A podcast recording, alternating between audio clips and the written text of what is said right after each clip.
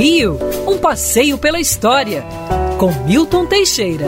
Amigo ouvinte, dia 25 de setembro é dia do rádio, Dia Nacional da Radiodifusão.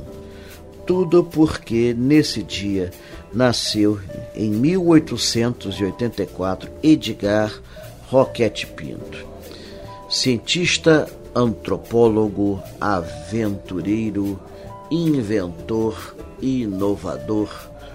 Todos os elogios são poucos para definir este homem que colocou a ciência do Brasil no século XX.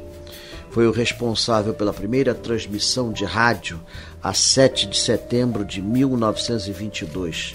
E em 1928, olha bem, tentou fazer a primeira transmissão telefone, a transmissão de televisão no Brasil, ligando a Rua da Carioca a Botafogo por equipamentos trazidos dos Estados Unidos.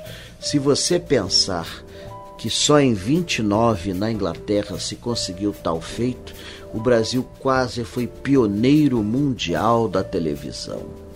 Poderíamos já ter isso. Infelizmente não foi bem sucedido. Roquete Pinto foi um grande pesquisador do Brasil. Escreveu um livro sobre Rondônia que ainda hoje é usado e que serviu para criar o estado de Rondônia. É, Roquete Pinto foi o fundador da primeira emissora de rádio em 1925 e um dos maiores estimuladores da radiodifusão.